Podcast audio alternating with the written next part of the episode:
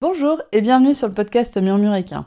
Moi c'est Audrey et tous les vendredis, je vous partage un maximum d'informations et de pistes de réflexion sur des sujets autour de la santé et du bien-être, autant équin qu'humain. L'objectif de ce podcast est de vous apporter de la sérénité et de la sécurité dans votre couple cheval-cavalier en vous permettant de gagner en compréhension du monde équin sans jugement, mais surtout avec une bonne dose d'humour, de bonne humeur, de passion et d'ouverture d'esprit. Bonne écoute Avant de plonger dans ce second épisode avec Eugénie Cotreau, je voulais te rappeler que justement c'est la seconde partie de l'enregistrement qu'on a fait avec Eugénie.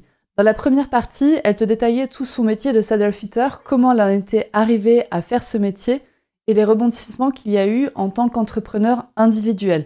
C'est vraiment une mine d'informations si tu es entrepreneur individuel dans le métier du saddle fitting ou dans tout autre métier du, du soin aux chevaux.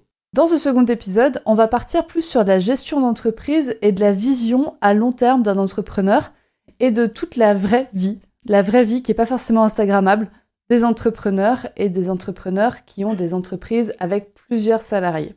C'est fini pour cette petite introduction. Je te laisse dans le vif du sujet avec Eugénie et ça a été vraiment un plaisir d'enregistrer cet épisode avec elle. J'espère que cet épisode va t'apporter autant qu'il m'a apporté à moi, que tu sois déjà entrepreneur ou pas encore, ou que tu ne veuilles même pas du tout l'être. Tu verras, il y a vraiment énormément de choses à apprendre du discours d'Eugénie. je pouvais faire ce que je faisais en stage sur les week-ends, qui, était, qui, restait quand même ce que je kiffais le plus. Hein. Parce que le commercial, ça faisait 3-4 ans que j'en faisais, j'aimais toujours pas ça. Hein. Enfin, j'étais contente de le faire sur le moment parce que j'étais contente de pouvoir apporter une solution et d'aider les gens, mais.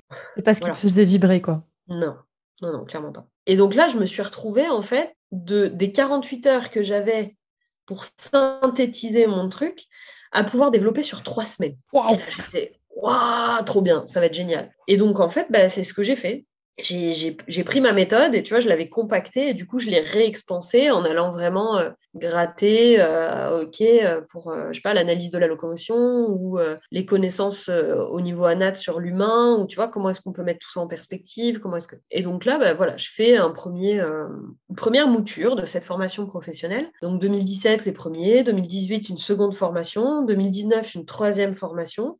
Et puis, en fait, les trois premières années, j'avais quasiment que des pros. J'avais pas de gens qui venaient me voir, genre, je veux me reconvertir, tu vois. Hmm. Je suis infirmière et je souhaite devenir saddlefiteuse.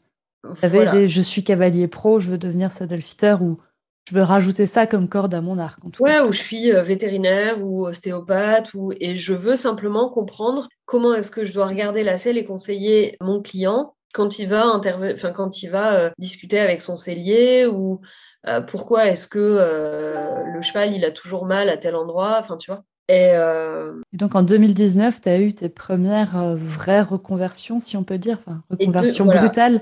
2017-2018, c'était que des gens qui étaient pros. 2019, sur, je sais plus combien j'ai eu, je crois que j'ai eu 7 élèves en 2019. Tu vois, je voulais toujours faire des petites formations. Même encore aujourd'hui, j'aime bien avoir peu de gens parce que ça me permet d'individualiser vraiment le, l'accompagnement, euh, l'échange. Enfin, pour moi, c'est très important, tu vois, de, de, garder une dimension humaine. Et euh, je ne me voyais pas du tout faire ça avec une classe de 30 personnes. Et donc voilà, donc 2019, là, je crois que je suis à 50-50 dans ma formation. Et il y a les personnes que je sélectionne, je me dis, bon, là, euh, il y a des gens qui sont très, très compétents, mais au niveau, au niveau business, je suis moins sûre. Donc des personnes qui n'étaient pas, euh, qui n'étaient pas du monde du cheval. C'est sur ces personnes-là que tu te posais les questions. Ouais, ouais, ouais. Donc voilà, tu vois, la formation, ça, ça s'est ça, développé comme ça, puis bah, il, il, s'est produit cette espèce de transformation à l'intérieur du public que je recevais. Et parallèlement à ça, bah, je continuais toujours mes, euh, je continuais toujours mes séances, mes consultations, tu vois, et tout. Et en 2018, donc janvier 2018, j'ai mis un terme au partenariat euh, que j'avais avec le cellier avec lequel je travaillais depuis cinq ans, enfin le fabricant de sel, pour deux raisons. C'est que euh, la première, c'est que ça faisait cinq ans et que je ressentais vraiment le besoin d'aller voir comment ça se passait ailleurs. Parce qu'encore une fois, moi, ce qui m'intéresse, c'est d'appréhender tous les aspects qu'on peut connecter au métier de saddlefitter, que ce soit le conseil, la formation, le commercial, mais aussi comment est-ce que tu vas travailler avec En l'occurrence, ça, c'était un cellier qui était basé en Allemagne. Comment est-ce que tu vas travailler avec l'Angleterre? Comment est-ce que tu vas travailler avec la France? Enfin, tu vois, j'avais envie de vivre toutes ces expériences depuis l'intérieur. Donc, il y a eu ça, il y a eu, bon, voilà, ça fait cinq ans, j'ai un peu fait le tour de leur système. Et puis en plus, eux, ils changeaient de direction générale à ce moment-là. Et les nouvelles directions qui étaient prévues au niveau commercial et marketing, c'était pas forcément en accord avec ce que je voulais faire moi. Ça te convenait pas trop? Non. Je, là, ça, ça vibrait pas du tout. Quoi. Comme tu dis, euh, des fois, il y, a des, y a des buissons qu'il faut choisir d'élaguer pour avoir du temps euh, pour d'autres. Bah, c'est ça. Tu vois, en ce moment, je suis en train de faire pousser un citronnier et ben, le citronnier, si tu veux qu'il pousse bien, il faut à l'automne couper un tiers de, sa, de la hauteur de ses tiges les plus florissantes parce qu'en fait, d'une tige, quand tu le coupes, le citronnier, il en refait deux derrière. Donc ça fait mal, tu vois, sur le coup, tu es là, genre, mais il est si beau et tout. Et bon, bah là, c'était un peu pareil. C'était genre, cette opportunité-là, elle a été super. On a fait un super job ensemble. J'ai appris plein de trucs, j'ai eu plein d'opportunités. Euh, génial. Enfin, tu vois, quand je participais avec Italion aux Jeux équestres mondiaux, j'ai pu aller en Allemagne, j'ai pu rencontrer des cavaliers internationaux. Enfin, c'était super. Mais c'était, enfin, il n'y avait plus de sens à continuer ce, lien. Et donc, j'ai contacté une autre sellerie, pour le coup, une marque américaine dont la fabrication est au Royaume-Uni. Et je me suis dit, bon, bah voilà, autre conception, haute distribution. Et là, en fait, il fallait que j'ouvre une entreprise pour les vendre. Il fallait que, tu ouvres une, autre entreprise séparée de la tienne, c'est ça? Bah, En fait, moi, j'étais en auto-entreprise. Ah, tu étais toujours en auto-entreprise en 2018 toujours en auto-entreprise, en fait. Et là, euh, bah, là, pour lancer vraiment une commercialisation différente, parce qu'avant, j'étais juste agente commerciale, donc je portais pas grand-chose, j'étais rétribuée à la commission. Là, il fallait que je devienne vendeuse, enfin revendeuse au sens de commercial. Mmh. Tu fais de l'achat puis de la revente derrière. Et là, je me suis dit, OK, bah, il faut que je monte une société. Bah, très bien, bah, je vais monter une société. Comment on fait? Pas la moindre idée. Je trouve une. Enfin, non, j'étais déjà suivie par une comptable qui était pas mal et tout, mais qui était vraiment spécialisée dans les entrepreneurs indépendants. Et là, je me suis dit, non, non, non, il faut euh, une comptable de société. Donc, euh, je trouve une nouvelle comptable, machin et tout. Et puis, ben, donc, septembre 2018, Ergonomie équestre, qui existe toujours aujourd'hui, ouvre ses portes sous la forme d'une SARL. Donc là, bah, c'est différent parce que parce que bah il y a, y a, un capital social, il y a une comptabilité, il y a, y a des charges fixes, il y a Ouais, ouais, ouais, c'est très très différent. Et ergonomie équestre, je me suis dit, bah, c'est aussi l'opportunité pour distribuer cette nouvelle marque de recruter certains de mes anciens élèves mm. et de créer un réseau. Parce que moi, j'avais cette problématique à titre pro, mais euh, individuel, qu'il y avait beaucoup, beaucoup de gens qui voulaient travailler avec moi. Oui. Sauf qu'à un moment, il fallait que je me clone. Donc, je me suis dit, bon, je ne vais pas pouvoir me cloner parce que ça, ça va coûter vraiment trop cher. Mais par contre, si j'ai bien formé mes élèves, ils sont capables de faire ce que moi je fais. Donc, ils sont devenus, ces personnes avec qui j'ai commencé à travailler, ils sont devenus des représentants ergonomie équestre. J'ai pas creusé loin hein, pour trouver le nom de ma société. Euh, c'était mon concept. Non, mais comme, euh, comme ça, le fitting.fr, t'avais pas été. Euh, ah non, non, non, non. Je, tu sais, moi, les jeux de mots de coiffeur, genre arc-en-ciel, ou non, ça me parle pas. Et donc, du coup, bah, ces gens sont devenus représentants de ma formation, etc. Mais il y avait des trucs, et des trucs qui me plaisaient pas, mais la raison pour laquelle j'ai pas recruté, par exemple, tous mes anciens élèves et seulement certains, c'est que pour financer ça, euh, ça supposait que la société devienne une société commerciale, donc il fallait mettre à disposition des gens un stock de sel d'essai. Mmh m'appartenait, donc qui coûtait très très cher, et il y avait toute la logistique associée à l'achat-revente de sel pour une dizaine de personnes. Donc c'est extrêmement lourd en fait. Et en fait, bah, j'avais déjà formé une vingtaine d'élèves et je me voyais pas avoir assez de matos pour euh, une vingtaine de personnes. C'était pas possible. Donc il me fallait des gens qui correspondaient à des, zones de développement stratégique au niveau géographique, des gens dont l'éthique correspondait à ce que moi je voulais porter, et des gens qui avaient, selon moi, le niveau de compétence suffisant. Donc, il a fallu faire un tri. Et puis, tu sais, c'est un peu là, j'étais un peu dans la, dans la, dans le dilemme de, euh, tu demandes à une maman de choisir son enfant préféré, tu vois. C'était horrible. Je me suis, en fait, je me suis détachée de ça parce que euh, quand j'ai conçu Ergonomie équestre, je l'ai monté sur mes fonds propres. Mais le mec pour qui j'avais tout plaqué était censé devenir mon associé. Et d'ailleurs, il a bossé dans l'entreprise pendant un an et demi à peu près. Et c'est lui, parce que son ancien métier, c'était directeur commercial, donc il savait exactement gérer une équipe et tout. Donc, c'est lui qui s'est occupé de choisir les profils. Donc, lui, il savait choisir le meilleur enfant. Exactement. Et comme ça, j'étais débarrassée de cette responsabilité. Et c'est lui, du coup, qui a euh, organisé tout le système, si tu veux. Et moi, je pouvais me concentrer sur ce que je voulais faire, à savoir euh, continuer un peu de conseils, euh, faire de la formation, et puis tout le côté marketing, développement du concept, etc. Enfin, tout, tout ce qui me faisait kiffer. Et donc, bah, du coup, euh, les élèves de formation, et notamment les élèves de formation qui étaient en reconversion, qui étaient brillants, mais qui n'étaient pas assez entrepreneurs, tu vois, je me suis dit, bon, eh ben, je vais les, je vais les faire rentrer dans le réseau ergonomie équestre. Ils vont devenir représentants commerciaux et en même temps, ils vont porter mon image et puis on, on va pouvoir avoir un développement en symbiose. C'est-à-dire que moi, je les soutiens financièrement et administrativement, enfin pas moi du coup, mais ma société. Et eux, de leur côté, bah, ils continuent à éprouver euh, la méthode euh, que je leur ai transmise en formation, à me faire du feedback, puis à porter l'image, quoi. À vraiment véhiculer une image, à répandre l'image. équestre. Donc, 2018, euh, ça, ça se lance. 2019, ça prend de l'ampleur. Et puis là, ça commence à, tu vois, à faire une espèce de champignon atomique comme ça. Là. Tu vois, il y a plein d'entrepreneurs qui me disent, ouais, alors je ne sais pas encore sous quelle forme je vais exercer et tout, mais j'ai déjà un logo et un site web. Et moi, dans ma tête, j'étais comme, ah, tu fais tellement les choses à l'envers. Tu vois, moi, sur mes premières cartes de visite pendant six ans, il, y a été écrit mon nom, mon prénom et conseil en sellerie, tu vois. Point. Factuel. Le terme d'ergonomie équestre n'est apparu qu'en 2018, donc ma marque n'est apparue que six ans après la création de mon entreprise. Mon logo, je l'ai au printemps 2019 et mon site internet pour ergonomie équestre en septembre 2019. Mm. Tu vois, c'est dire à quel point tout ça, pour moi, c'est. Enfin, il y, a tellement de gens qui, font les choses à l'envers, tu vois, qui travaillent leur package d'abord, mais après, ils savent pas quoi foutre dedans. c'est non, travaille déjà sur ton fond et en fait, la forme, si, si tu es cohérent et aligné, la forme, elle va émerger toute seule, tu vois, Donc voilà, septembre 2019, je lance le site internet et là, euh, ça, fait vraiment un gros buzz et tout. Et ça part euh, vraiment à fond la caisse. Cette année-là, avec Italion, en plus, j'étais tout seul parce que mon associé, il n'avait pas voulu venir. Puis, c'est mon mec. Et ça commençait à sentir un peu le roussi, mais je savais pas trop, tu. Et donc, je me retrouve euh, là, à l'automne 2019, dans le même état que j'étais en fin 2015 avant de partir du Rhône-Alpes. Sauf que là, j'ai pas de porte de sortie. J'ai pas de perspective, j'ai pas de porte de sortie, je sais pas quoi faire. Equitalion 2019, commercialement, c'était un vrai succès. C'était un truc de fou. Genre cette année-là, à Equita, par tout le réseau que j'avais euh, tissé, je sponsorisais une épreuve de dressage de niveau national. Et la remise des prix, c'est Carl Lester qui est venu la faire. J'ai eu l'opportunité de rencontrer le seul cavalier que j'admire. C'est-à-dire que moi, j'ai pas du tout de syndrome de fan.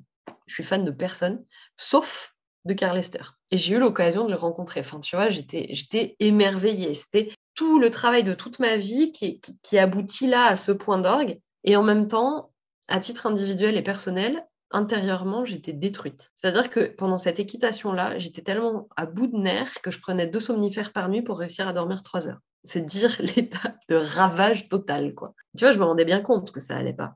Et là, j'étais vraiment dans ce truc de j'ai un concept hyper puissant, j'ai un mental et une capacité à réfléchir, à planifier, à analyser, à organiser hyper puissant mais mon corps, mon organisme ne suit plus. Et là, je me suis dit, je ne sais pas comment je vais faire. Je me sentais piégée, j'étais, j'étais au fond de moi, j'étais mal, j'étais vraiment pas bien. Et alors que de l'extérieur, il y avait tous les signes de la réussite. Et du coup, tu vois, je pouvais en parler à très peu de personnes parce qu'en fait, les gens ne comprenaient pas. Oui, parce que ça, tu viens avec des problèmes de riches, on va dire. Enfin... exactement. je viens avec mes problèmes de riches. Alors et que, euh, alors que c'est une vraie souffrance. C'est une vraie souffrance de visuellement, enfin extérieurement, tu réussis et intérieurement, tu arrives plus, à, plus à suivre. Il y a un énorme dilemme, quoi. T'es paumé. T'es complètement, t'es largué, es... et de l'extérieur, tout le monde a l'impression que tout va bien, et toi, au fond, tu, tu, cries au secours, mais il y a personne qui entend, quoi. Et là, deux choses se sont passées. J'ai enfin trouvé une psy qui m'allait bien, parce que dans les années précédentes, j'avais essayé, tu vois, de, mais je trouvais pas de psychologue qui me, qui me convenait ou de thérapeute qui me convenait, ou du moins pas, pas sur un travail à long terme. Et puis, donc, décembre 2019, donc un mois après Equita, je réussis à trouver une psy avec qui ça va. Genre, je suis toujours avec elle aujourd'hui, tu vois. Ça fait deux ans, ça fait trois ans bientôt. Et là, on a commencé un vrai travail de fond, mais sur moi. 1er janvier 2010, enfin 31 décembre 2020, 1er janvier 2020, tout s'écroule dans ma vie. Donc, mon compagnon, avec qui j'avais, donc on avait une maison, sur laquelle on avait suffisamment de terrain pour avoir nos chevaux. Donc lui avait un cheval et un poney pour ses gamins et moi j'avais deux chevaux. Et sur laquelle on louait que il y avait un petit, euh, une petite dépendance qui était séparée de la maison et dans laquelle on avait installé les bureaux d'ergonomie équestre. J'apprends à ce moment-là donc, euh, on n'a pas passé les fêtes ensemble parce que je t'ai dit, hein, il y avait un peu de l'eau dans le gaz et ça allait pas très bien et je n'étais pas sûre sûre du truc. Qu'en fait, ça fait trois ans qu'il entretient une relation parallèle avec une autre personne. Genre le mec double vie totale, quoi. et des mensonges et des mythos. Et là, je me rends compte qu'il n'a pas du tout fait son job au niveau d'ergonomie équestre. La comptabilité, c'est une catastrophe. Euh, il a piqué dans la caisse. Genre, euh, à titre perso, on appelle ça un abus de confiance, tu vois, et de la manipulation. À titre pro, on appelle ça un abus de bien social. Mais euh, tout était tellement compliqué, mélangé, imbriqué que, que c'était hyper difficile. Enfin, tu vois, je pouvais pas l'attaquer. Il s'était trop bien protégé, il avait trop brouillé les pistes. Enfin, le mec était balèze, vraiment balèze. Sauf que j'ai eu de la chance. Donc j'apprends ça. Euh, enfin, j'ai la, vraie révélation, elle a eu lieu euh, dans la nuit du 2 au 3 janvier. Et j'ai eu un coup de bol, c'est qu'il était parti avec son nouveau mec pendant 15 jours aux États-Unis et il rentrait que le 12 janvier, un truc comme ça. Donc j'avais 10 jours devant moi pour littéralement sauver ma peau, sauver mes chevaux et sauver ma boîte. Donc toi tu savais et lui il savait pas. Ouais. Il savait pas que tu savais. Il savait pas que je savais. Il savait. Il avait oublié qu'il avait laissé ouvert à la maison sur mon ordinateur sa boîte mail. Ah. Et euh, c'était Ergonomie Équestre qui payait son forfait téléphonique. Donc en fait, j'ai coupé tous ses moyens de communication avec la France. J'ai suspendu son abonnement et dès qu'il y avait un mail qui arrivait sur sa boîte mail qui pouvait me compromettre, je le supprimais avant qu'il ait le temps de le lire. Et en fait, j'ai sauvé ma peau. Mais euh, bon, t'imagines bien le traumatisme émotionnel. Euh, mm. Enfin, en fait, là, j'ai passé pendant, pendant deux mois après ça, j'étais dissociée mon cerveau habitait plus dans mon corps. Enfin, c'était, c'était, vraiment très, très dur. Moi, je te passe, euh, encore une fois, je te passe les détails. Heureusement que tu as trouvé une bonne psy. Ah, mais Dieu merci. Mais Dieu merci. Quand je lui ai raconté ça à ma psy, elle me dit Eh ben, on s'est pas rencontrés par hasard. J'étais là, non, clairement pas. Et, euh, mais à côté de ça, bah, j'avais des engagements pro, tu vois. J'avais une formation pro qui démarrait. Et donc, il a fallu que je trouve un endroit pour relocaliser ma boîte. Il a fallu que je me reloge, il a fallu que je reloge mes chevaux. Donc là, mon entourage immédiat a été hyper réactif et tout. Donc euh, c'est l'avantage, tu vois, quand, quand tu es dans une position de victime, du coup, les gens, ils t'aiment bien d'un seul coup et puis ils sont là pour toi parce que ça les valorise et tout. Donc c'était cool. c'était très, très pratique.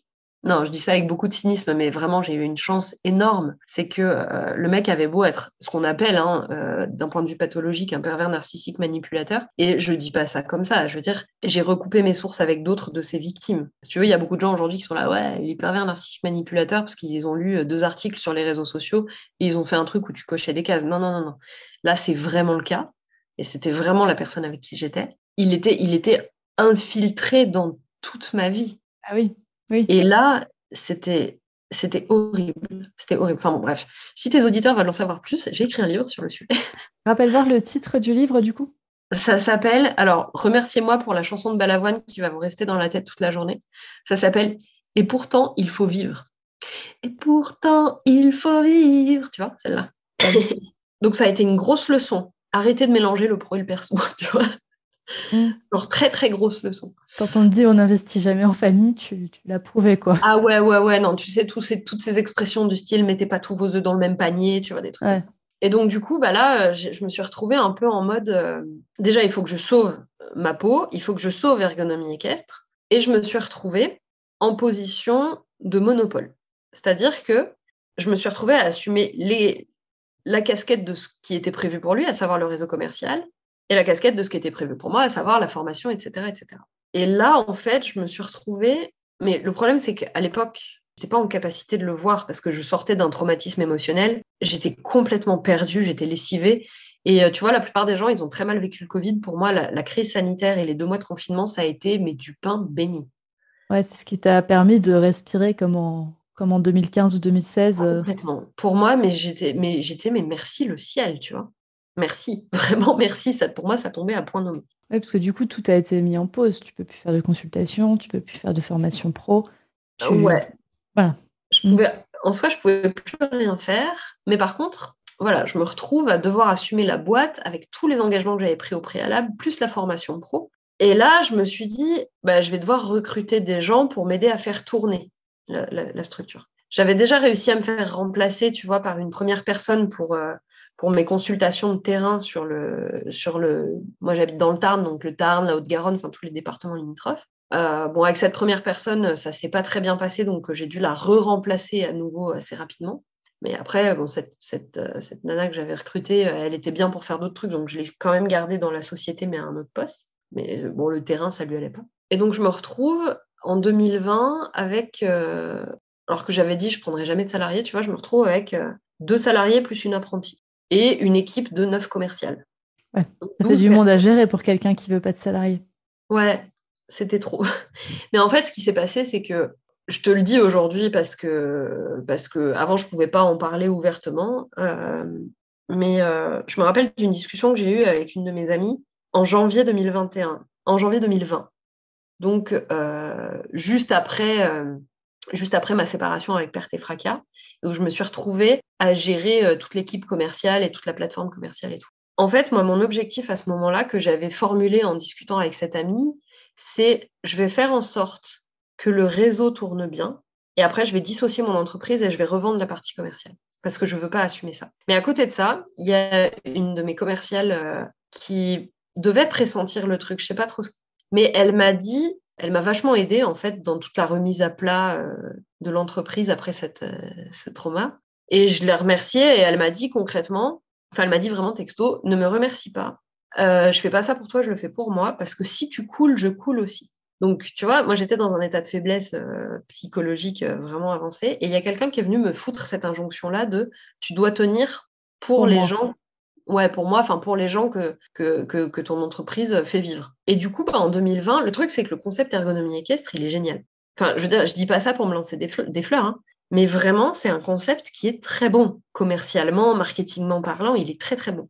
Et donc, du coup, bah, la notoriété grandissait, grandissait, grandissait, grandissait, et les représentantes sur le terrain faisaient très bien leur travail et elles portaient l'image, et puis ça se développait, ça se développait, ça se développait. Donc en fait, en 2020, malgré les circonstances économiques, par rapport à 2019, le chiffre d'affaires a doublé. Donc d'un point de vue entrepreneurial pur, il y a un côté waouh, on a fini l'année malgré les trois embauches en bénéfice. Donc encore une fois, la performance économique de l'entreprise, elle est top. Sauf que moi, bah, là-dedans, euh... ramassé la petite cuillère, quoi ah ben moi là-dedans, je suis toujours à la ramasse. Donc ça va mieux, tu vois, je, voilà, je me reconstruis à titre perso. Euh, j'ai rencontré quelqu'un euh, de super, tu vois, enfin voilà. Euh. Mais bon, je ressens à nouveau ce truc de je suis piégée dans une fonction dans laquelle je veux pas être. Sauf que j'ai du mal à me l'admettre, à, me l'avouer, l'admettre. J'ai du mal à me l'avouer parce que le problème quand tu es entrepreneur et que tout marche selon ce que tu avais prévu, c'est qu'à un moment, tu te sens piégé. Tu es là, genre, je peux pas revenir en arrière j'ai fait des choix. Là où je suis aujourd'hui, je peux pas me plaindre parce que c'est ce que j'ai voulu. Et pour autant, c'est pas ce que tu veux. Et, par, pour autant, bah, en fait, encore une fois, tu vois, c'est l'expérience qui va te confirmer la théorie. C'est-à-dire que quand tu lances un projet, tu fais une théorie, puis après, tu le mets en application et tu récoltes du feedback d'expérience. Et donc, euh, bah, là, en fait, je me rends compte que. Euh, enfin, je m'en rends pas compte tout de suite, tu vois, je m'en rends pas compte. Euh, je m'en rends pas compte fin 2020. Mais en fait, il commence à y avoir. Enfin, il y a un désalignement, quoi début 2021, on commence à avoir les premiers couacs parce que les fournisseurs avec lesquels on bosse ne livrent plus, ou du moins livrent avec énormément de délais, etc. Là, ça commence à puer un peu de la gueule. Je passe le premier semestre à gérer le truc comme je peux, tu vois.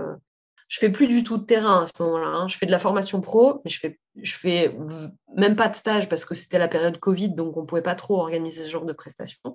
Et après le Covid, euh, dans le milieu équestre, on a eu euh, la Rhino. Ouais. non plus. Donc euh, voilà, euh, à cette époque-là, j'ai que la formation pro, mais je fais plus de consultation, je fais plus de stage et je suis juste euh, gérante d'entreprise et manager. Je cherche des solutions parce que moi, mon objectif, c'est toujours de me séparer du réseau commercial, de le monétiser, en fait, de le monétiser, pas de le monétiser, mais de le, valoriser, de le rendre béton et de pouvoir le vendre après. quand même parce que je garde cette idée entrepreneuriale derrière, tu vois, j'ai du fruit de mon travail, je dois pouvoir récolter des bénéfices c'est une entreprise. Je veux dire, une entreprise, c'est un produit financier. Donc, euh, fait pour gagner de l'argent. Bien sûr. Ce qu'il faut savoir, c'est que euh, à cette époque-là, je me paye 1000 euros par mois. Hein. C'est-à-dire que je réinvestis tout ce que je gagne dans mon entreprise et moi, je me paye que dalle. C'est-à-dire que mes commerciales gagnent mieux, leur, gagnent mieux leur vie que moi, mes salariés gagnent mieux leur vie que moi. Moi, je travaille 50 heures par semaine pour, certes, j'ai quelques avantages en nature de la boîte, tu vois, genre j'ai une voiture de fonction et la pension de mon cheval qui est payée. Voilà, mais c'est tout je gagne 1000 euros par mois. Je me paye très peu alors que concrètement, au premier trimestre 2021 par rapport au premier trimestre 2020, je crois que je suis à plus de 60% de chiffre d'affaires. Donc j'ai plus, enfin, genre, c'est exponentiel. Mais voilà, commence à y avoir des alertes, les fournisseurs livrent plus. Alors je teste des trucs, tu vois. Je cherche à rentrer un nouveau fournisseur qui me banane, mais en beauté d'ailleurs, c'est vraiment des connards. Euh, ils sont bien foutus de ma gueule je, teste des trucs, tu vois, je, commence à paniquer un peu, tu vois. Mais je maintiens sur le fil. Et puis, début juillet, là, à ce moment-là, je vais faire un truc, rien à voir, hein. je vais faire un truc qui va tout faire basculer. Je fais un stage avec mon poney d'équitation et yoga. Tu te dis, mais c'est quoi le rapport? Je faisais vraiment ça pour moi. Sauf que euh, deux, trois jours avant le stage, euh, j'étais tombée de mon poney. J'étais tombée sur le sacrum et j'avais très très mal au bas du dos. Donc il y avait plein de trucs que je pouvais pas faire, tu vois. Mais j'avais quand même tenu à aller au stage parce que je me suis dit, au pire, tu sais, je vais faire que des exercices de respiration. Enfin, il y a quand même des exercices de mobilité que je vais pouvoir faire. Je peux quand même monter à cheval même si j'ai mal au cul. Et donc la patricienne, elle voit bien que j'ai le sacrum complètement bloqué, que je peux pas bouger. Et en fait, je pouvais pas aller chez l'ostéo parce que les l'hématome étaient tellement gros qu'ils pouvaient pas me manipuler. Et donc, elle me dit, bah, ok, on va faire un truc un peu différent. C'est-à-dire que, euh, visiblement, dans ta, dans ta life, tu es très au contrôle de tout ce que tu fais. Tout ce que tu fais, c'est très planifié, etc. Donc là, on va juste faire un petit exercice de lâcher prise. Tu vas poser les rênes, déchausser tes étriers, fermer les yeux et euh, demander à ton cheval de marcher. Mais tu lui fais confiance et tu le laisses te porter à 100%. Moi, j'étais là genre... Facile. Trop facile. Donc, je fais ça. Je fais exactement ce qu'elle m'a dit. Je serre les jambes. Le poney démarre. Fait... Je pense qu'il a même pas eu le temps de finir sa cinquième foulée de pas que je me suis mise à pleurer. Mais euh, les, chutes du Niagara. Genre défracté. Puis alors j'étais hyper mal parce que le stage était organisé chez une de mes clientes et toutes les gonzesses qui étaient là, c'était quasiment toutes des clientes à moi. Donc là, je, enfin, tu sais, genre j'avais vraiment envie de complètement lâcher prise, mais je, sentais le regard extérieur et mm. tu vois, horrible, horrible, hyper mal. Et ça, ça a été le début de la dégringolade. C'est-à-dire que, euh, en fait, euh, à titre perso, une, cette espèce de, pas de forme dépressive, mais ça s'est traduit par une dépression, mais en fait, je pense que c'était vraiment un burn-out, quoi. A complètement, euh, complètement explosé. la beauté du truc, c'est que 15 jours avant, je sais pas si j'étais dans le déni ou quoi, mais je pense que oui. J'étais là, genre, j'ai dit à ma psy, écoutez, ça va hyper bien en ce moment, donc on va arrêter là le, suivi pour l'instant. genre, non, non, tout va bien. J'ai plus de filet, mais je craque, je craque complètement. Horrible. Mais à tel point que j'annule mes vacances, quoi. J'ai passé mes vacances de l'été 2020 chez moi, sur mon canapé, à bouffer des magnums en regardant les JO d'été. Voilà. Ah. Pathétique, pathétique. C'était vraiment catastrophique. En même temps, ça m'a fait beaucoup de bien parce que du coup, bah, grosse pause, quoi. Et euh, en même temps, malgré l'état dans lequel j'étais, j'ai réussi à trouver la ressource pour faire deux choses qui ont été euh, de recruter un cabinet de marketing digital, enfin de conseil en marketing spécialisé dans le marketing digital et dans l'équitation, pour faire un audit de tous mes réseaux sociaux et de tout mon système de notoriété, etc. et retravailler en fait mes offres. Et là, pour le coup, je l'ai fait pour moi, pour que mon, entreprise soit à mon service. Et euh, j'ai enclenché le recrutement d'une d'une personne pour faire euh, pour venir à l'intérieur de la société et faire un audit de la performance financière de la société. Comment ça se fait que ton chiffre d'affaires il explose et que toi tu te touches euh, J'arrive pas à augmenter ma rémunération et je suis toujours à flux tendu sur. Et je me suis dit visiblement la comptable que j'ai, enfin là je commençais à vraiment perdre confiance dans la comptable que j'avais parce que euh, je l'ai appelée à ce moment-là, tu vois. Je dis il y a un pro au niveau de la trésorerie, là, ça va. Et dans quelques mois, ça va coincer. Enfin, tout le monde le, tout le, monde le sait, mais personne ne le fait. La trésorerie dans l'entreprise, c'est vraiment le nerf de la guerre. Et euh, donc là, à l'été 2021, tout bascule, quoi. Et puis, donc, je, prends du recul vis-à-vis de l'opérationnel. Je laisse un petit peu, tu vois, les choses se passer en roulis parce que dans, dans la société, ça tournait, je veux dire, les process, ils étaient rodés, mes salariés, elles savaient ce qu'elles avaient à faire, quand est-ce qu'il fallait qu'elles le fassent, etc., etc. Moi, à la limite, je pouvais un peu me reposer, puis surtout prendre un peu de recul. Et puis, euh, voilà, je, commençais à avoir les premiers problèmes aussi avec certaines des représentantes, tu vois, les, genre leurs projets perso qui coïncidaient plus avec, euh, mm. bah, avec ce pourquoi moi je les finançais pour travailler, tu vois, parce que quelque part, moi j'avais investi dans leur société en leur filant euh, entre 2 et, et 5 000 euros de matos à chacune. Mais forcément, moi, je voulais, enfin, j'avais besoin d'un retour sur investissement. Je ne pouvais pas travailler. Enfin, je, je veux dire, c'était pas de la charité, quoi. Et le problème, c'est que là, j'ai commencé à me rendre compte que justement, il y en avait qui prenaient un peu ça pour des acquis, justement, et qui pensaient que je faisais acte de charité. Je crois que j'avais pas été assez claire, tu vois, dans mon discours et dans ta posture, dans le fait que tu étais là pour aussi gagner de l'argent. Ah ben, puis surtout, enfin, je veux dire, le, premier but d'une entreprise, c'est la performance économique. Pas de performance économique, pas d'entreprise, tu vois. Mais je l'ai appris, enfin, je l'ai appris, je le savais, mais j'en ai fait l'expérience vraiment dans la douleur. Et je l'ai fait d'autant plus dans la douleur que, euh, bah, que j'avais pas posé les bonnes limites, que mon discours, il était pas bon, puis j'avais, j'avais trop mélangé de trucs, quoi. J'avais mélangé du pro, du perso, de l'amical, du professionnel. Enfin, j'ai, j'ai, ouais, j'ai fait n'importe quoi. Enfin, j'étais tellement dans le jus que j'ai pas pris le temps de réfléchir à ce que je faisais. Et c'est là que tu vois, ce truc qui m'a porté jusque là où je suis à montrer ses limites, c'est que tu peux pas à un moment, tu dois arrêter de prendre toutes les opportunités qui se présentent, puis tu dois les réfléchir un petit peu plus et les, les maturer, et puis euh, vraiment euh, pas dire oui tout de suite, tu vois. Pas forcément mmh. dire non, mais pas dire oui tout de suite. Et dire attends, réfléchir un peu le truc. Donc là, je commençais à avoir des petites tensions en interne, tu vois, avoir des, personnes qui n'étaient pas super contentes. Alors, j'avais déjà des représentantes qui étaient parties, mais ça s'était très bien passé. Mais là, j'avais des gens qui restaient à l'intérieur, qui voulaient continuer à bénéficier du système, et dont moi, je dépendais aussi, mais qui voulaient plus forcément se plier aux règles de l'entreprise. Ouais, sans améliorer le système, sans... Ouais. Donc, c'est pour ça que j'ai commencé à m'entourer de prestataires extérieurs, en me disant, on va prendre des... à faire des audits. Donc, tes prestataires extérieurs, oui, pour l'audit de communication et pour l'audit financier. Ouais. Et donc, bah, les, premiers, les premiers résultats d'audit tombent après l'été au, niveau, euh, au niveau marketing. Donc là, les premières pistes d'amélioration sont proposées. Je reste un peu en suspens en disant, bon, il y a des pistes là-dessus, mais puis moi, de mon côté, tu vois, je commençais enfin, je continuais à essayer de trouver des, des solutions pour faire en sorte que ma boîte, euh, bah, que ma boîte continue de tourner, etc. Mais ça devenait très, très compliqué. J'étais dans une situation, enfin, j'étais pas le cul entre deux chaises, j'étais le cul entre 12 chaises peut-être. C'était très inconfortable. Et puis, euh, au mois de novembre, donc euh, la, contrôleuse de, gestion arrive, et puis elle passe trois semaines à, bah, consulter tous les facteurs, tous, les classeurs, toutes les factures, tous les machins, tous les trucs. Faire son boulot. Voilà, elle remplit, elle regarde les bilans, elle remplit, elle remet à jour les tableaux de trésorerie que j'avais plus du tout pris le temps de remplir et tout ça, euh, complètement dépassée par les événements que j'étais. Et donc, au bout de trois semaines, euh, fin novembre, elle me dit euh, ben, si tu continues comme ça, dans six mois, tu mets la clé sous la porte. Tu as six mois pour redresser la barre. Et là, en tant qu'entrepreneur, enfin, que chef d'entreprise même, c'est un peu le coup de bambou, tu vois. Je suis déjà en plein burn-out. Et, en plus, tout ce pourquoi je me suis cramée menace de couler. Bien évidemment, tout ce que je te dis là, enfin, c'est la première fois que j'en parle publiquement. Si tu veux, il y a quelques personnes qui savent l'enchaînement de ces, de ces étapes, mais c'est pas ce sur quoi je vais communiquer, tu vois. Non, c'est pas. On communique sur les réussites. On communique sur les réussites, on communique sur ce qui fait envie, mais les galères et tout. Alors, c'est inspirant une fois que tu as trouvé la solution pour en sortir, mais quand tu la vis, franchement, t'inspires personne. Au contraire, en général, quand, quand tu es vraiment dans la galère et que tu sens que bah, le travail que ça fait dix ans que patiemment tu as construit bout à bout et tu as vraiment mais à ça de se péter la gueule, et toi, tu n'as plus rien dans le sac, moi, c'est le moment où je me suis rabonnée sur des sites d'emploi pour, euh, commencer à regarder si ça, si coule, qu'est-ce que je peux faire? Parce que moi, je suis chef d'entreprise.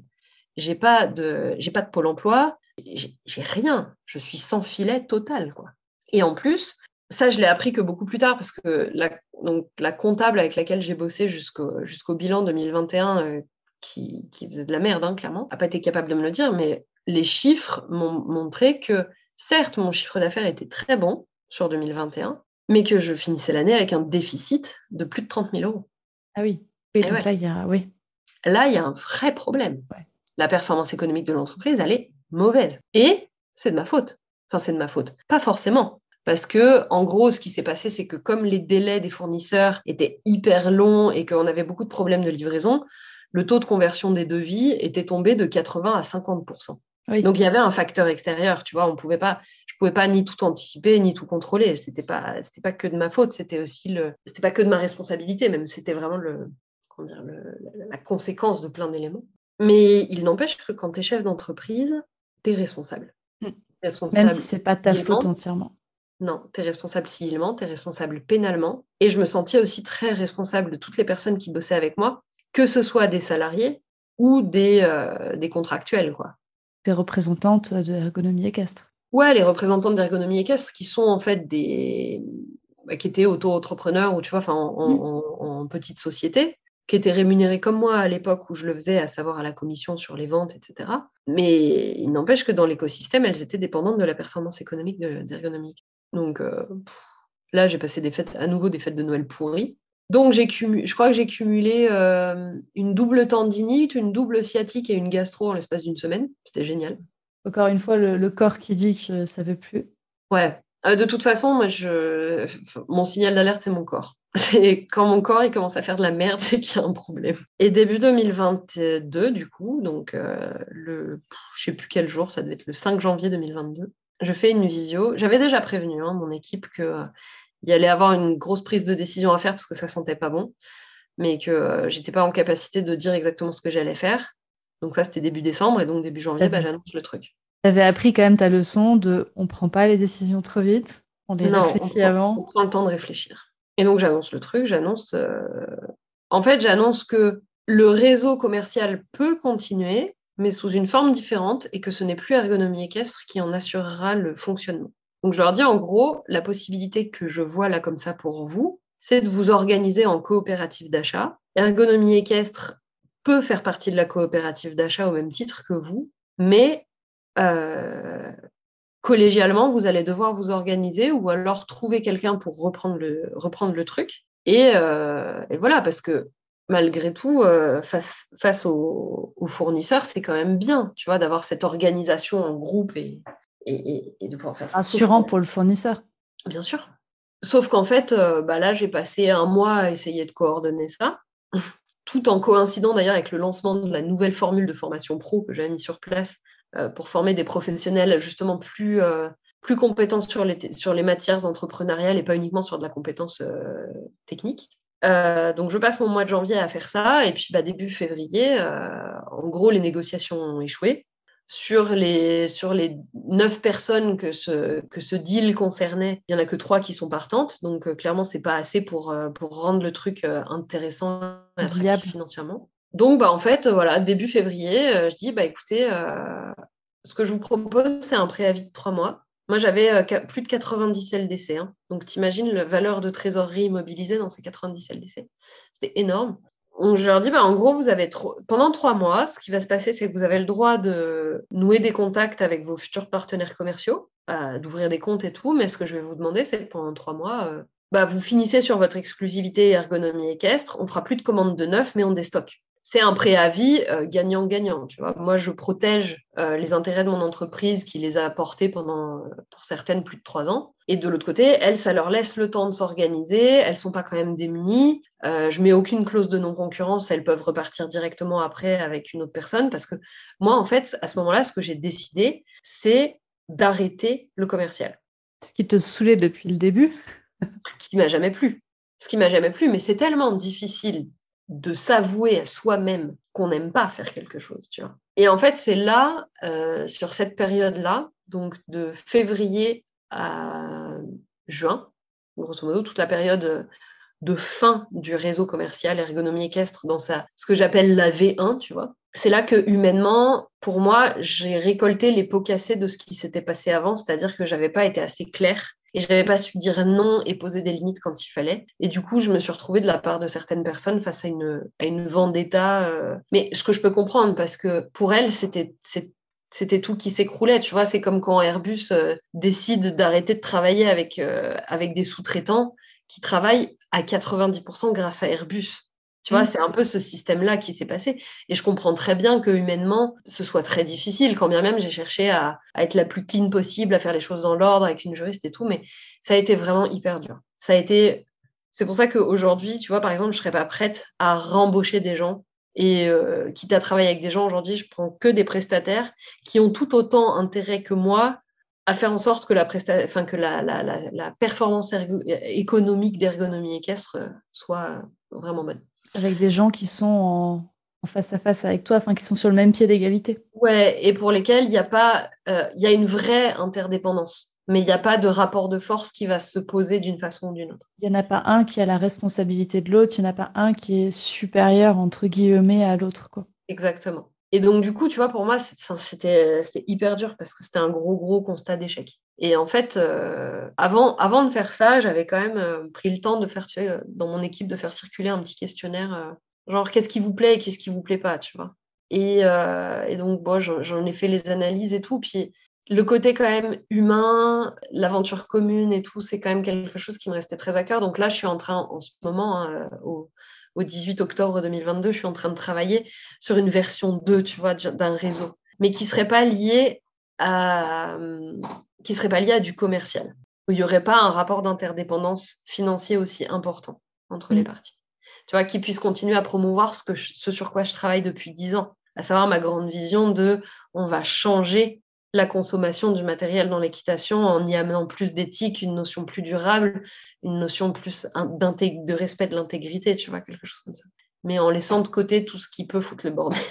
Et, euh, et, puis, et puis pour moi, ça a été l'occasion surtout de me recentrer sur ce qui m'a toujours fait vibrer, en fait, qui est la transmission de savoir, qui est l'élaboration d'un concept qui n'est pas une méthode, parce que j'aime pas la notion de méthode, mais qui est, euh, qui est l'accumulation de savoir dans un écosystème qui fait que toutes les, toutes les compétences se répondent les unes avec les autres et travaillent ensemble, tu vois, pour justement au service de, de, de, cette vision. Et là, bah, du coup, euh, c'est là, que la, là que la formation en ligne est, apparue.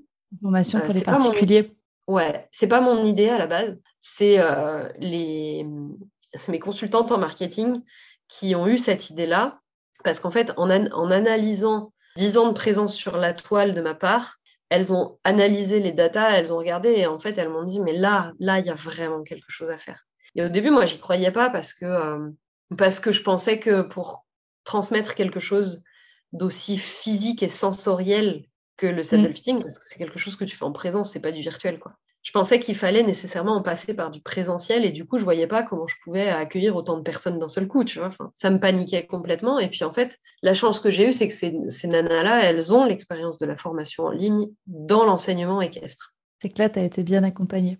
Et donc là, en fait, je suis tombée sur les meilleures personnes que j'aurais pu, euh, dont j'aurais pu avoir besoin pour faire ça. Après, c'est un investissement conséquent. Clairement, pour parler chiffres, hein, leur accompagnement pendant un an, avec tout ce que ça suppose juste de, stratégie et de montage euh, intellectuel du concept, du nouveau concept ergonomie et caisse 2.0, si tu veux, c'est un investissement de ma part de 50 000 euros. Et le montage de la formation, c'est aussi 50 000 euros. C'est-à-dire que j'ai réinvesti, donc je me suis augmenté un petit peu au niveau du salaire, mais je me suis toujours pas augmenté euh, entre guillemets à ma juste valeur par rapport à ce à quoi je pourrais prétendre avec mon niveau d'expérience et mes diplômes, si tu veux, si j'étais salarié.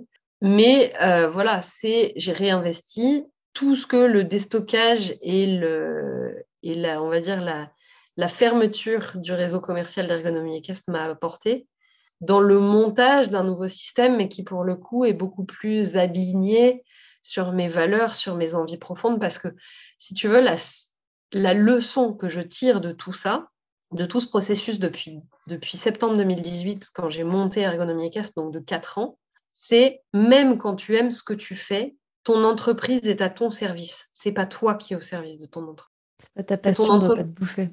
Ouais, c'est ton entreprise qui doit te nourrir, au sens littéral de te foutre de la bouffe dans le frigo, donc de te dégager à cette thune pour remplir ton frigo, payer tes factures, te permettre d'avoir une vie parce qu'en fait, quand tu mets toute ta vie dans ton boulot, si ton boulot il s'arrête, tu n'as plus rien. Et euh, là, c'est carrément, c'est même carrément 10 ans de 10 ans, tu vois, parce qu'à plusieurs reprises, je te l'ai dit dans, dans l'évocation de ce parcours, tu vois, c'est euh, à plusieurs reprises, je suis passée pas loin du burn-out, voire, j'y suis carrément allée, au sens où mon entreprise, elle m'a, elle m'a phagocyté complètement. Et c'est, en fait, c'est le problème que je vois chez beaucoup d'entrepreneurs de la filière équestre, c'est qu'en fait, comme c'est un métier passion, on s'y investit corps et âme et on s'y perd. Et aujourd'hui, c'est justement un peu ce, constat et le fait, pour ma part, d'avoir réussi euh, à trois reprises à me réinventer, enfin à, trois vraies reprises, et puis en fait à beaucoup plus que ça au final. Et c'est ça aujourd'hui, tu vois, que, que j'aurais presque envie de transmettre, que ce soit à mes élèves de formation pro, mais aussi à, à tous les professionnels de la filière équestre, qui soient dans, le, dans la sellerie ou pas, tu vois. Mais de les aider et de leur dire non, non, mais les gars, en fait, euh, arrêtez là, vous, enfin, vous vous rendez pas compte de la, du chemin que vous, vous empruntez. Et tu vois, je pense que c'est pour ça que ton podcast, il est hyper important, c'est que la posture entrepreneuriale, elle n'est pas, elle est pas claire. Et c'est pas quelque chose qu'on nous apprend, parce qu'encore une fois, on nous transmet de la compétence technique, mais on nous apprend pas le métier d'entrepreneur indépendant ou de chef d'entreprise. Et pourtant, c'est un métier à part entière. on nous apprend pas et je suis très très reconnaissante envers toi de nous avoir partagé, enfin de nous partager ton expérience parce qu'on nous raconte pas non plus. On nous raconte pas les difficultés, on nous raconte une fois que ça marche, on nous raconte la face visible, on nous raconte, comme tu as pris tes exemples, on nous raconte Équitalion, on nous raconte 60% de chiffre d'affaires en plus, on nous raconte tout ça. Et, on ne raconte pas les coulisses. Et on raconte pas les coulisses. Donc mm. c'est hyper important de raconter les coulisses. Ouais, c'est très dur de le faire, tu vois, de le faire quand tu es dans le processus. C'est-à-dire que je pense que tu m'aurais interviewé il y a encore six mois, j'aurais pas été capable de te dire ça. Parce que le problème, c'est que quand tu as la tête dans le guidon, tu peux pas avoir le recul nécessaire pour analyser les processus par lesquels tu passes. Et tu vois, euh, une, cliente euh, en, en saddle fitting de très longue date, parce que ça fait, je pense, dix ans que je, que je la suis. Donc, c'est une de mes toutes premières, tu vois. Et avec qui j'ai tissé des liens un petit peu plus forts qu'avec les clients lambda. Et euh, qui, euh, qui a acheté mon bouquin. Et justement, dans mon bouquin, tu vois, je, me livre vachement là-dessus, sur les, sur les coulisses. En fait, la technique, j'en parle pas. Par contre, c'est tous les mécanismes qu'il y a derrière et la façon dont tu vas t'articuler entre le pro et le perso. Et elle m'a envoyé un message pour me dire euh, qu'elle avait commencé à lire le bouquin et elle me dit, euh, elle me dit, je t'admire d'avoir réussi à rester si forte en apparence alors que c'était le bordel complet à l'intérieur. Et en fait, c'est exactement ça. C'est que souvent, les gens qui réussissent, ils te montrent que ce qu'ils veulent bien te montrer. Mais du coup, on fait de la, on fait de l'erreur et de la vulnérabilité des choses qui sont non désirables. Et on les stigmatise. Et puis, enfin, personne n'a envie de s'inspirer d'un loser, tu vois. Personne n'a envie de s'inspirer de quelqu'un qui mange des McDonald's euh, devant les JO. Non. Alors qu'en vrai, il faudrait.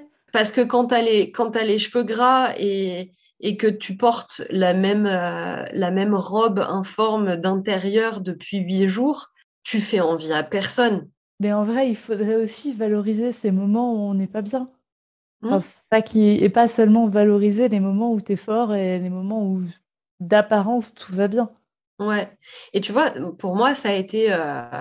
Le fait d'avoir une, une thérapeute, mais aussi d'avoir du coaching et de l'accompagnement, que ce soit par du consulting ou du, vraiment du coaching à proprement parler, pour moi, quand tu es chef d'entreprise, c'est déterminant parce que c'est ce qui te permet de remettre en permanence en perspective ce par quoi tu es en train de passer. C'est ce qui te permet de pas arriver six mois plus tard et de te dire mince, c'est ça la leçon d'il y a six mois. Bah ouais, tu vois, ce que je te disais euh, tout à l'heure, ce que je te racontais euh, de, de, cette obligation que je me suis mise de tenir mon rôle de manager commercial pendant deux ans, uniquement parce que pendant une période de faiblesse où j'étais pas en capacité de prendre une décision, on m'avait dit si tu coules, je coule aussi. Ça, je l'ai réalisé cet été. En fait, la portée de cette, de cette phrase contraignante, je l'ai réalisée deux ans, plus de deux ans plus tard.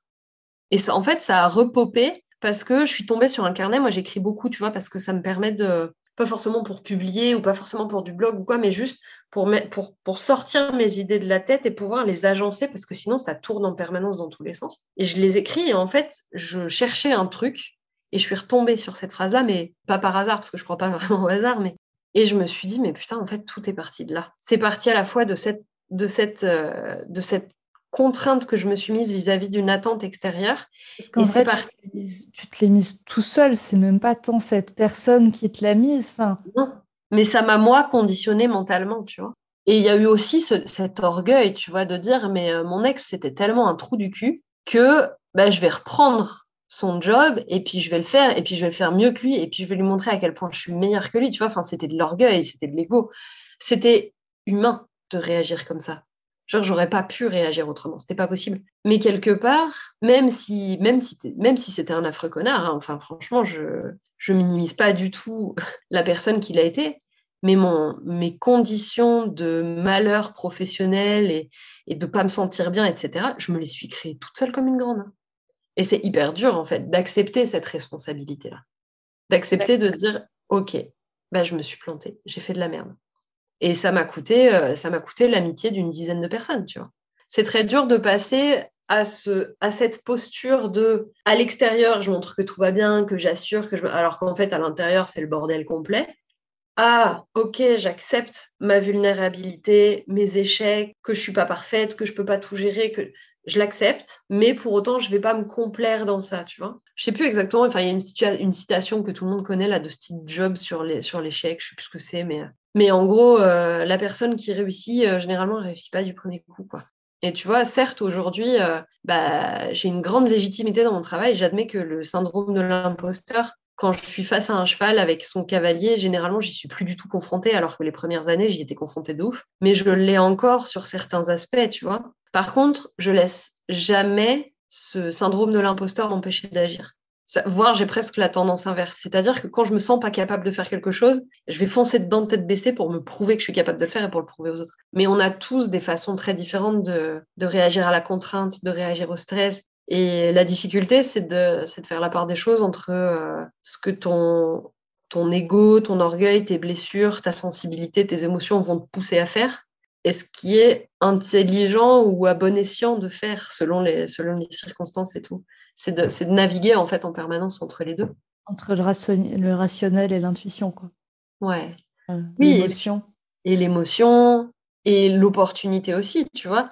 Il y a des moments, genre typiquement aujourd'hui, euh, je sais pas, tu vois, tu es entrepreneur et tu as une super idée et tu te dis ouais aujourd'hui je vais lancer un truc euh, je sais pas par exemple euh, je vais je vais me lancer dans euh, dans la fabrication d'une nouvelle marque de gazinière tu vois. Bah fais pas ça fais pas ça. Le gaz en ce moment c'est un problème genre d'un point de vue opportunité sur le marché international on est en pénurie. Donc tu as peut-être une super idée un super concept un petit machin mais écoute aussi ton environnement.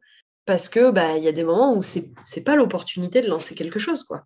Oui même si tu l'as. Ouais, même si tu as l'idée, mais que ce soit soit parce que c'est pas le bon moment pour toi, ça c'est pas parce que c'est pas le bon moment par rapport à ton environnement, par rapport à ton marché, euh, faut pas y aller quoi.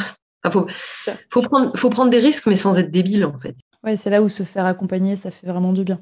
Ça te permet d'avoir quelqu'un qui va dire non, là c'est débile. Mmh, c'est ça. Et tu vois, quand je, quand j'ai, quand je me suis barrée euh, tout début 2020 de, de la maison que je partageais avec mon ex, l'endroit où j'ai relocalisé mon entreprise, c'est une pépinière d'entreprise. Et ça, c'était hyper important aussi. Tu vois, ça m'a permis.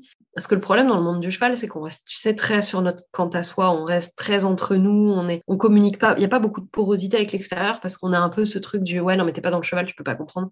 Ce qui est euh, hyper débile et orgueilleux comme façon de réfléchir. Et en fait, d'être confronté euh, à la pépinière d'entreprise à des problématiques similaires à celles que je traversais, mais de la part de, euh, d'un développeur de site enfin, d'un, développeur de site web ou d'un ingénieur en filière bois qui construit des tiny houses, tu vois. Enfin, ça m'a permis de voir que euh, finalement, ça n'avait rien d'exceptionnel, en fait. Et ça te remet à ta place, quoi.